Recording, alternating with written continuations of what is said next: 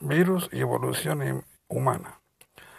Charles Darwin argumentaba a través de su famoso libro El origen de las especies que en la naturaleza los individuos se multiplican y en una competición por sobrevivir y reproducirse, prosperan los que mejor se adaptan o nacen con alguna ventaja genética. Para entenderlo de forma muy simplificada, si estos cambios funcionan y continúan mejorando con el paso de las reproducciones, miles de generaciones después pueden dar lugar a una especie diferente. Para contestar este razonamiento, el biólogo inglés se apoyaba en la idea de competición como mecanismo para garantizar la supervivencia y mejorar la especie. Sin embargo, casi un siglo después de la publicación de su conocida teoría, la microbióloga Lynn Margulis dedicó gran parte de su carrera científica a estudiar cómo evolucionan y se, y se desarrollan los microorganismos. Su principal contribución al discurso evolucionista consistió en rebatir que la progresión de las especies no estaba tan vinculada a la competitividad y sí a la cooperación. Según los hallazgos de Margulis, han sido los mecanismos de cooperación los que mayoritariamente han hecho evolucionar las especies. En esta línea demostró que la célula eucariota que da forma a los tejidos de animales, hongos o plantas no desciende de una única bacteria, sino de la simbiosis de células bacterianas diferentes. Esta demostración pone en evidencia que las bacterias no compitieron entre ellas para dar lugar a la célula nuclear, más bien sumaron sus fuerzas. La palabra simbiosis deriva del término griego simbiosis, que significa vivir juntos, y desde el punto de vista científico hace referencia a la asociación que se produce entre los organismos de dos especies distintas para beneficiarse mutuamente en su desarrollo vital. Este tipo de colaboración puede producirse tanto entre animales como a nivel microbiológico. Y es precisamente aquí donde entra en juego el papel de las bacterias y en este caso particular de los virus. Desde el punto de vista biológico, un virus es un agente infeccioso microscopio y acelular que solo puede reproducirse parasitando otra célula. Sin embargo, dentro de este mecanismo, no todos los virus utilizan la misma estrategia a la hora de diseminarse. Mientras los virus líticos sí destruyen la célula huésped para después continuar su colonización por el resto del cuerpo, los virus simbióticos simplemente se hospedan en ella sin dar lugar a ninguna enfermedad. Luis Villarreal es el director de investigación vírica de la Universidad de California y a su vez uno de los investigadores que define el rol cooperativo de algunos virus. Según desglosa en varios estudios, no todos los virus están interesados en replicar su material genético para posteriormente matar a la célula. Algunos, como los virus permanentes, les interesa mantenerla con vida para, a través del proceso de simbiosis, utilizar a la célula como vehículo. De esta forma pueden integrarse dentro del ADN celular e ir reproduciéndose con ella a lo largo del tiempo. Les interesa mantener sana la célula porque esta es la única vía disponible para transportar su material genético e influir en la evolución de la misma. Por ello, Villarreal señala que este tipo de virus desempeñan un papel muy importante desde el punto de vista evolutivo porque, conforme aumentan su presencia en el organismo, pueden contribuir en diversificar el fenotipo, o lo que es lo mismo los rasgos físicos y conductuales que vienen determinados en la información genética de cada organismo. Algunos de los virus permanentes más habituales y conocidos son el herpes, el papiloma o el Epstein-Barr, siendo este último responsable de la mononucleosis. Una de las teorías en que Villarreal se apoya para explicar el papel evolutivo de los virus tiene que ver con el origen de las diferencias genéticas que existen en los primates y los seres humanos. Hasta donde arrojan las últimas investigaciones, humanos y chimpancés comparten el 98.5 del material genético, ese 1.5 restante que les hace distintos recae, según Villarreal, en el cromosoma Y, que casualmente está repleto de información genética no codificable, retroposones que proviene de retrovirus. Investigaciones consultadas por Villarreal en su último libro apuntan a que hace 35 millones de años los primates africanos sufrieron una colonización importante a base de un tipo de retrovirus endógeno, este tipo de agente infeccioso está formado por ARN y una vez que infecta la célula, necesita utilizar una enzima para convertir esta información en ADN y poder replicarla a lo largo del tiempo. Esta infección vírica hizo que los primates africanos perdiesen su órgano vómero nasal, utilizado para detectar feromonas, gran parte de sus genes olfativos y desarrollasen la visión tricromática. Poseemos tres clases de conos sensibles, al rojo, al verde y al azul. Villarreal apunta de que esta evolución está todavía presente en la información genética recogida en el cromosoma Y y que a su vez es la responsable del desarrollo de otras funciones cerebrales que llevaron a estos semis a mejorar sus funciones comunicativas y de reconocimiento. Científicos como Frank Ryan, especializados también en el comportamiento de los virus, coincide con Mayaliar en que la colonización de los retrovirus tiene mucho que ver con la evolución humana que nos llevó a pasar del Homo erectus al Homo sapiens. Ambos microbiólogos coinciden en que los seres humanos poseemos en nuestro material genético entre 30 y 50 familias de retrovirus endógenos y apuntan a que la última colonización de este tipo de virus, hace 150.000 años, habría sido la responsable de los cambios genéticos que nos llevaron a desarrollar por completo nuestro cerebro. Sin embargo, no todos los seres vivos son vulnerables al mismo tipo de agentes infecciosos, lo que explica que no todas las familias retrovíricas presentes en nuestro ADN humano son comunes a los primates. Por ejemplo, se cree que los retrovirus de tipo HERB-K, que también están presentes en nuestra genética, podrían tener su origen en una relación entre ratones y Homo erectus. De hecho, algunas investigaciones adicionales se apoyan en el papel de los retrovirus para explicar el origen de las enfermedades como la esclerosis múltiple o la esquizofrenia.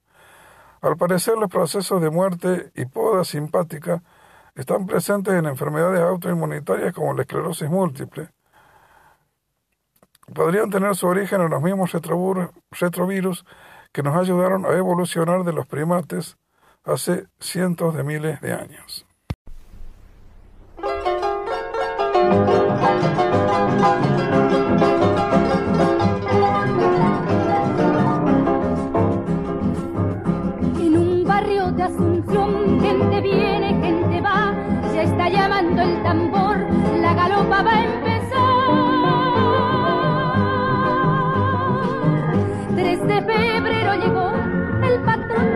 San ameniza la función la banda de Trinidad. Debajo de la enramada ya está formada la rueda y salen las galoperas, la galopa a bailar. Luciendo el que guaverá, zarcillo de tres pendientes, anillos siete ramales y el rosario de coral.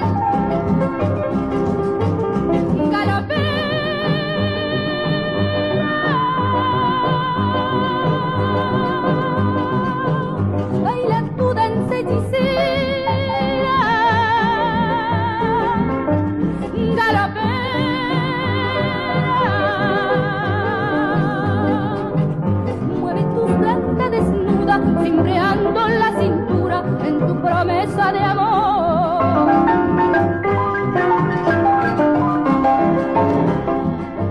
La morena galopera de la sangre ingolatina luce dos trenzas floridas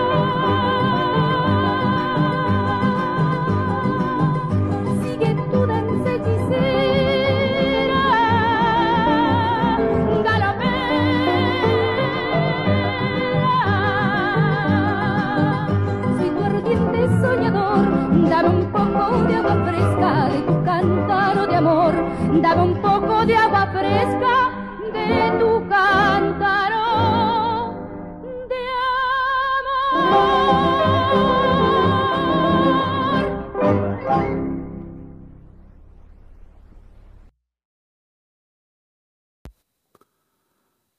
La pandemia de gripe de 1918, también conocida como gripe española, fue una pandemia causada por un brote del virus de la gripe tipo A, subtipo H1N1. A diferencia de otras epidemias de gripe que afectan principalmente a niños y ancianos, sus víctimas fueron también jóvenes y adultos con buena salud y también animales, entre ellos perros y gatos. Se considera una de las pandemias más devastadoras de la historia humana, ya que en solo un año acabó con la vida entre 20 y 40 millones de personas. Esta cifra de muertos, que incluía una alta mortalidad infantil, se considera uno de los ejemplos de crisis de mortalidad. La enfermedad fue notificada por primera vez el 4 de marzo de 1918 en Fort Riley, Kansas, Estados Unidos, aunque ya en otoño de 1917 se había producido una primera oleada heraldo de al menos 14, en al menos 14 campamentos militares. Tradicionalmente se ha localizado el paciente cero en Estados Unidos, concretamente en el condado de Haskell en abril de 1918, y en algún momento del verano de ese mismo año este virus sufrió una mutación, un grupo de mutaciones que lo transformó en un agente infeccioso letal.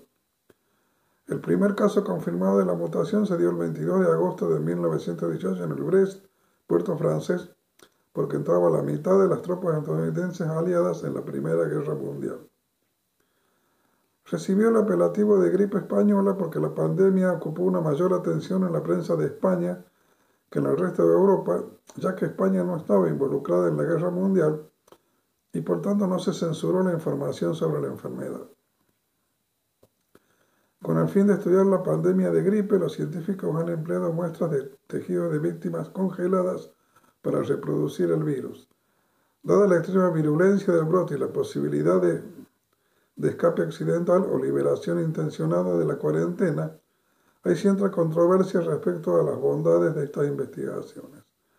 Una de las conclusiones de la investigación fue que el virus mata a causa de la tormenta de citocinas, lo que explica la naturaleza extremadamente grave y el perfil poco común de la edad de las víctimas. La tormenta de citocinas voy a agregar un poquito que es una reacción exagerada del, sistema eh, inmune ¿no? que produce obstrucción de las células pulmonares. Eh, tradicionalmente se ha considerado un enfermo cero al cocinero Gilbert Mitchell de Fort Riley en Kansas, ingresado el 4 de marzo de 1918. Horas después ya se contabilizaban decenas de casos, hasta el punto de tener que habilitar un hangar para los enfermos, pues el hospital no tenía capacidad suficiente. Sin embargo, investigadores como Santiago Mata recogen informes y publicaciones donde se afirma que ya se habían detectado brotes muy virulentos de la gripe meses antes y no en Kansas, sino en casi todos, por no decir todos, los campamentos militares estadounidenses habilitados para el envío de soldados a Europa. La gripe llevaba tiempo incrementando sustancialmente su tasa de mortalidad. Así, Mata recoge el dato de 18.886 muertos por gripe en 1916, un 2,6% de mortalidad cuando la gripe estacional arrojaba en Estados Unidos una mortalidad de 0,056%. Esta tasa de mortalidad en 1916 suponía ya un incremento del 65% respecto a 1915 y a su vez la mortalidad de ese año fue un 75% más que la del 2014. Sin embargo, estas cifras se obtienen de la población en general cuando la gripe afectaba mucho más a niños y sobre todo a personas mayores. Hasta un 95% de los muertos estacionales pertenecen a este colectivo. Para en diciembre de 1917 surge un dato sorprendente en Cap Green, cerca de Charlotte, Carolina del Norte, donde se contratan 20 muertos en un total de 565 enfermos de gripe, todos ellos hombres jóvenes. Esta cantidad supone un incremento de entre 100 y 200 veces la tasa de mortalidad habitual para la población juvenil. Por esta razón se considera que fue el Camp Green donde apareció el paciente cero infectado por H1N1. Además, los síntomas descritos se diferencian de una gripe estacionaria para ir padeciendo de la gripe pandémica.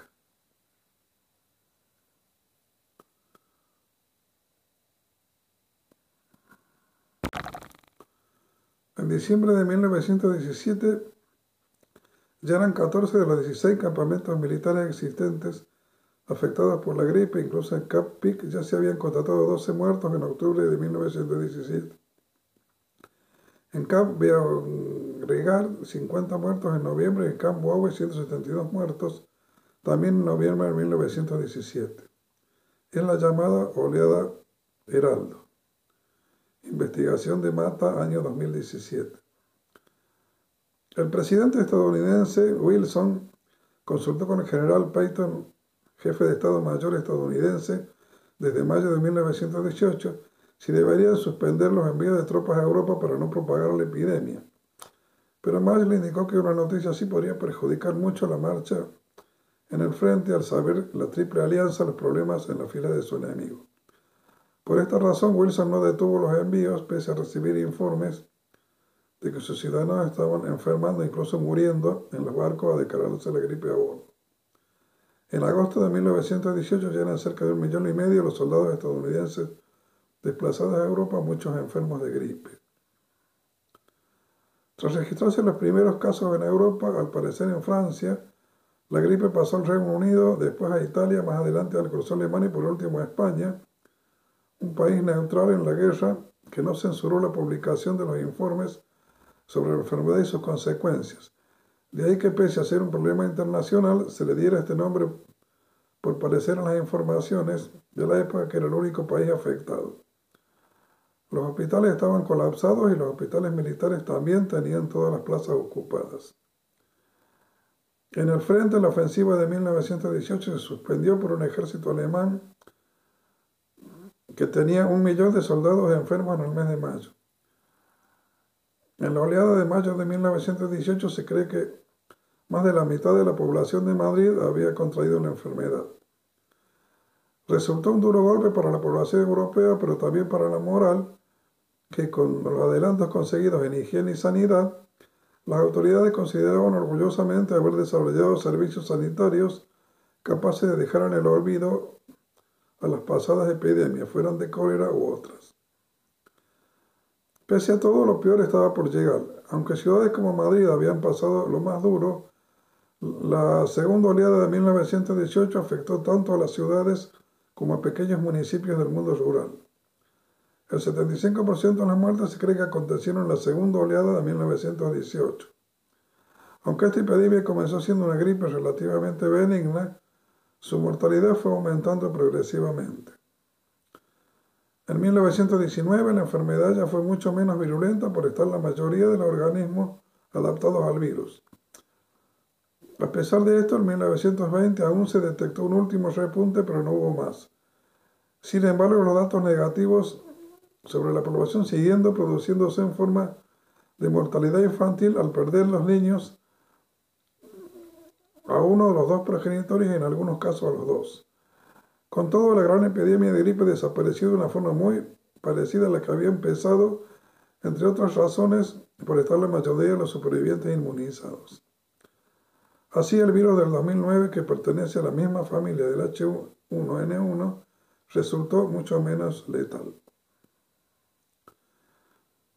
Otra hipótesis sobre el origen del virus eh, es de su origen chino, pese a que fue eh, una población menos, menos afectada por la pandemia. Pero varios estudios han documentado una temporada de gripe comparativamente leve en 1918, aunque esto se, disputa se, se discute debido a la falta de datos. Esto ha llevado a especular que la pandemia se detectó en China, ya que las tasas más bajas de mortalidad por gripe pueden explicarse por la inmunidad previamente adquirida de la población china por el virus de la gripe. En 1993, Gabriel O'Hanlon, un experto principal de la gripe de 1918 en el Instituto Pasteur, afirmó que el virus precursor probablemente provenía de China. Luego mutó en los Estados Unidos cerca de Boston y allí se extendió a Brest, Francia, los campos de batalla de Europa, el resto de Europa y el resto del mundo, con soldados y marineros aliados como principales diseminadores. Hannon consideró varias hipótesis alternativas de origen como la de España, Kansas y Brest como posibles pero no probadas. En el 2014 el historiador Mark Humphries argumentó que la movilización de 96.000 trabajadores chinos para trabajar detrás de la línea británica y francesa podría haber sido la fuente de la pandemia. Humphries, del Memorial University of Newfoundland de St. John, basó sus conclusiones en registros recientemente desenterrados. Encontró evidencia del archivo de que una enfermedad respiratoria azotó el norte de China en noviembre de 1917 fue identificada un año después por funcionarios de salud chinos como idéntica a la gripe española. Un informe publicado en el 2016 en el Journal of Chinese Medical Association no encontró evidencia de que el virus de 1918 fue importado a Europa por soldados y trabajadores chinos y del sudeste asiático y en su lugar encontró evidencia de su circulación en Europa antes de la pandemia.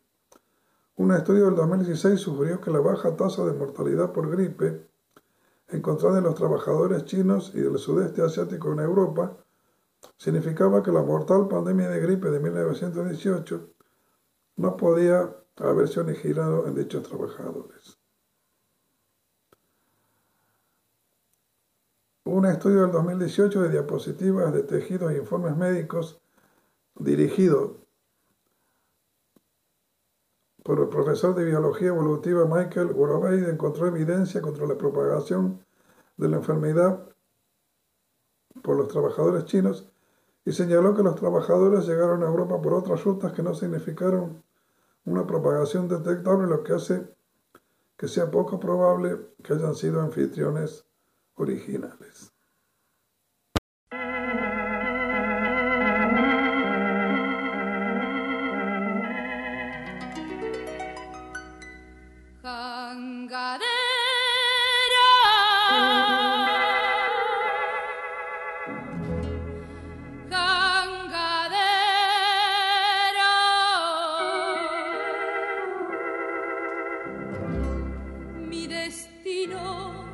sobre el río es derivar.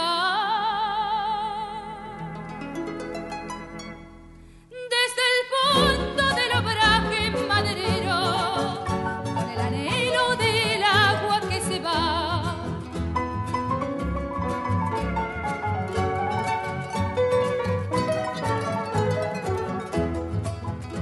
Río abajo voy llevando la jangada río abajo por el alto Paraná. Es el peso de la sombra derrumbada que buscando el horizonte bajará.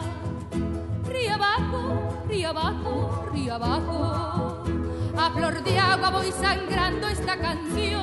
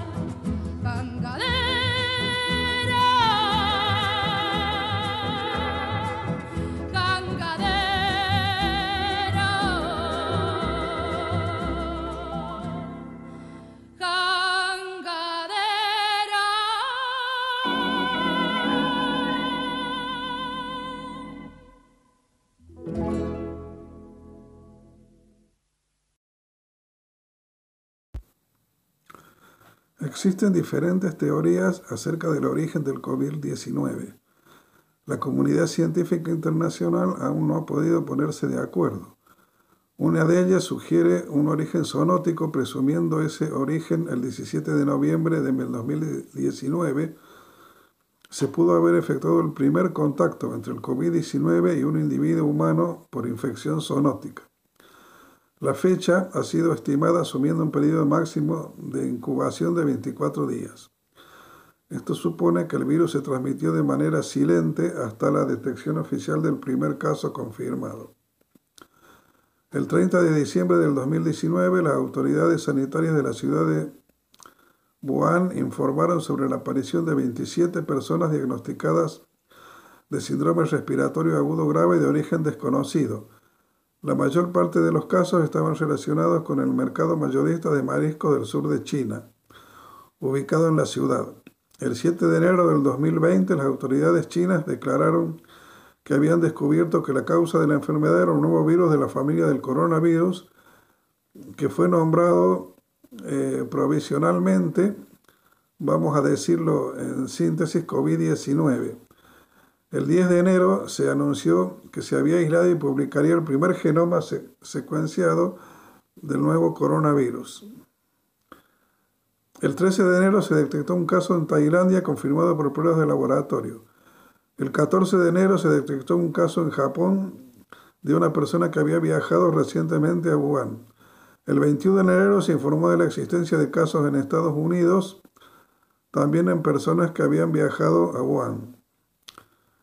El 29 de enero del 2020 se habían descrito casos en Bangkok, Tokio, Seúl, Pekín, Shanghái, Guangdong, Hong Kong, Macao, Estados Unidos, Reino Unido, Vietnam, Singapur, Francia y Alemania. Hasta ese momento había provocado 169 muertes, principalmente en Wuhan y alrededores. El 30 de enero del 2020, el Comité de Emergencia del Reglamento Sanitario Internacional de la Organización Mundial de la Salud declaró la situación como de emergencia de salud internacional por el brote de COVID-19. Hasta ese día se habían producido 7.711 casos confirmados en la República Popular China, con 170 víctimas mortales. En el resto del mundo se habían confirmado 83 casos en 18 países. Casi todos los pacientes procedían de China. Solamente 7 no tenían antecedentes de haber viajado recientemente a ese país. El 13 de febrero se habían notificado 46.997 casos a nivel mundial, de los que 46.550 correspondían a la China continental y 447 en otros países. El número de fallecidos ascendía a 1.339. El 11 de marzo la Organización Mundial de la Salud caracterizó como pandemia y la infección por COVID-19 y la enfermedad denominada COVID-19, mientras los casos confirmados a nivel mundial superaban los 118.000 en 114 países y el número de fallecidos ascendía a 4.291. El 7 de abril el GenBank contaba ya con más de 500 secuencias genómicas del virus a partir de muestras colectadas en diferentes partes del mundo como parte del impulso colaborativo para facilitar su investigación y encontrar soluciones contra la infección. Los coronavirus forman una gran familia de virus.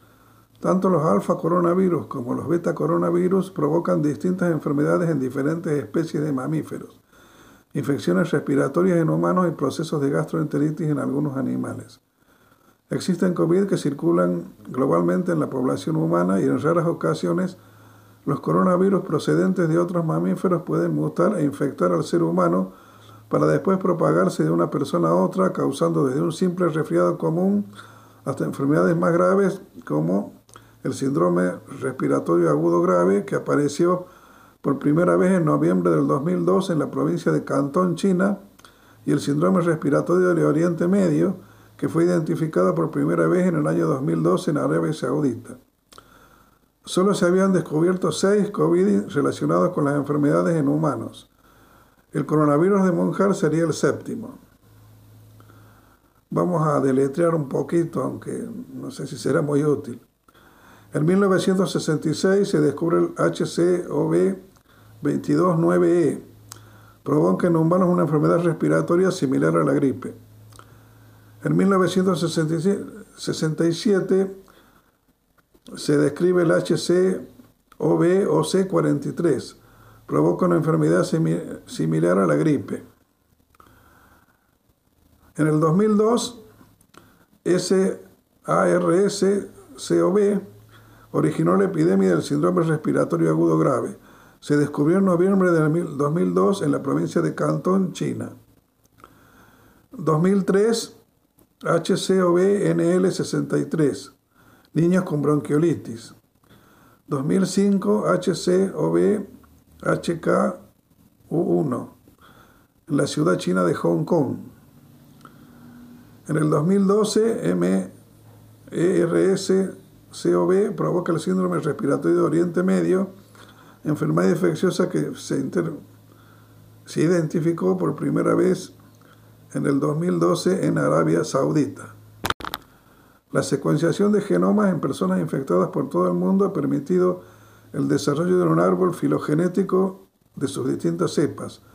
La comparación de más de 4.700 genomas virales disponibles en repositorios públicos como el GISAID o el NextTrime permitió la caracterización viral basada en sus mutaciones diferentes. Los virus analizados por todo el globo presentan una alta identidad de secuencias con un 99,98 de similitud. Se compararon los coronavirus precursores más cercanos en otras especies, como el RATG13 de murciélago o, eh, y otro más en el pangolín con una similitud del 98%.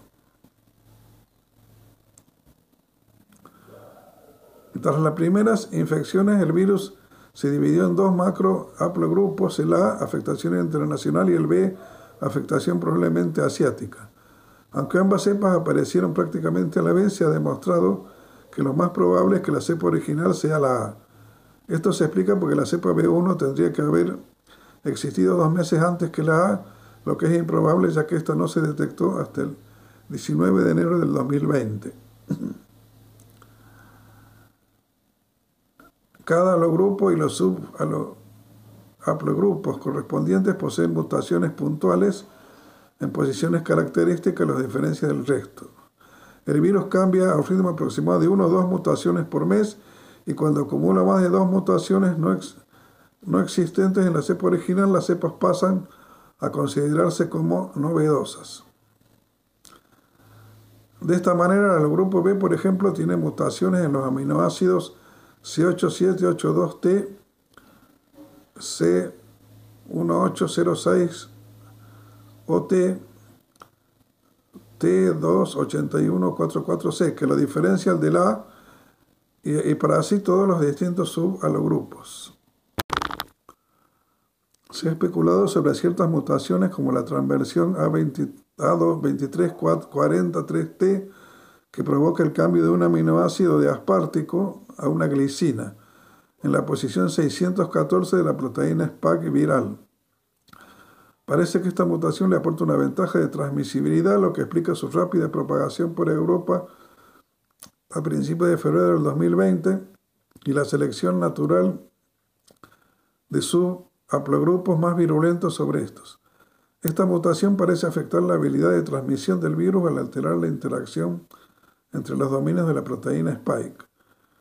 Esto puede suponer que un problema para el desarrollo de vacunas por los posibles cambios en la antigenicidad de la misma.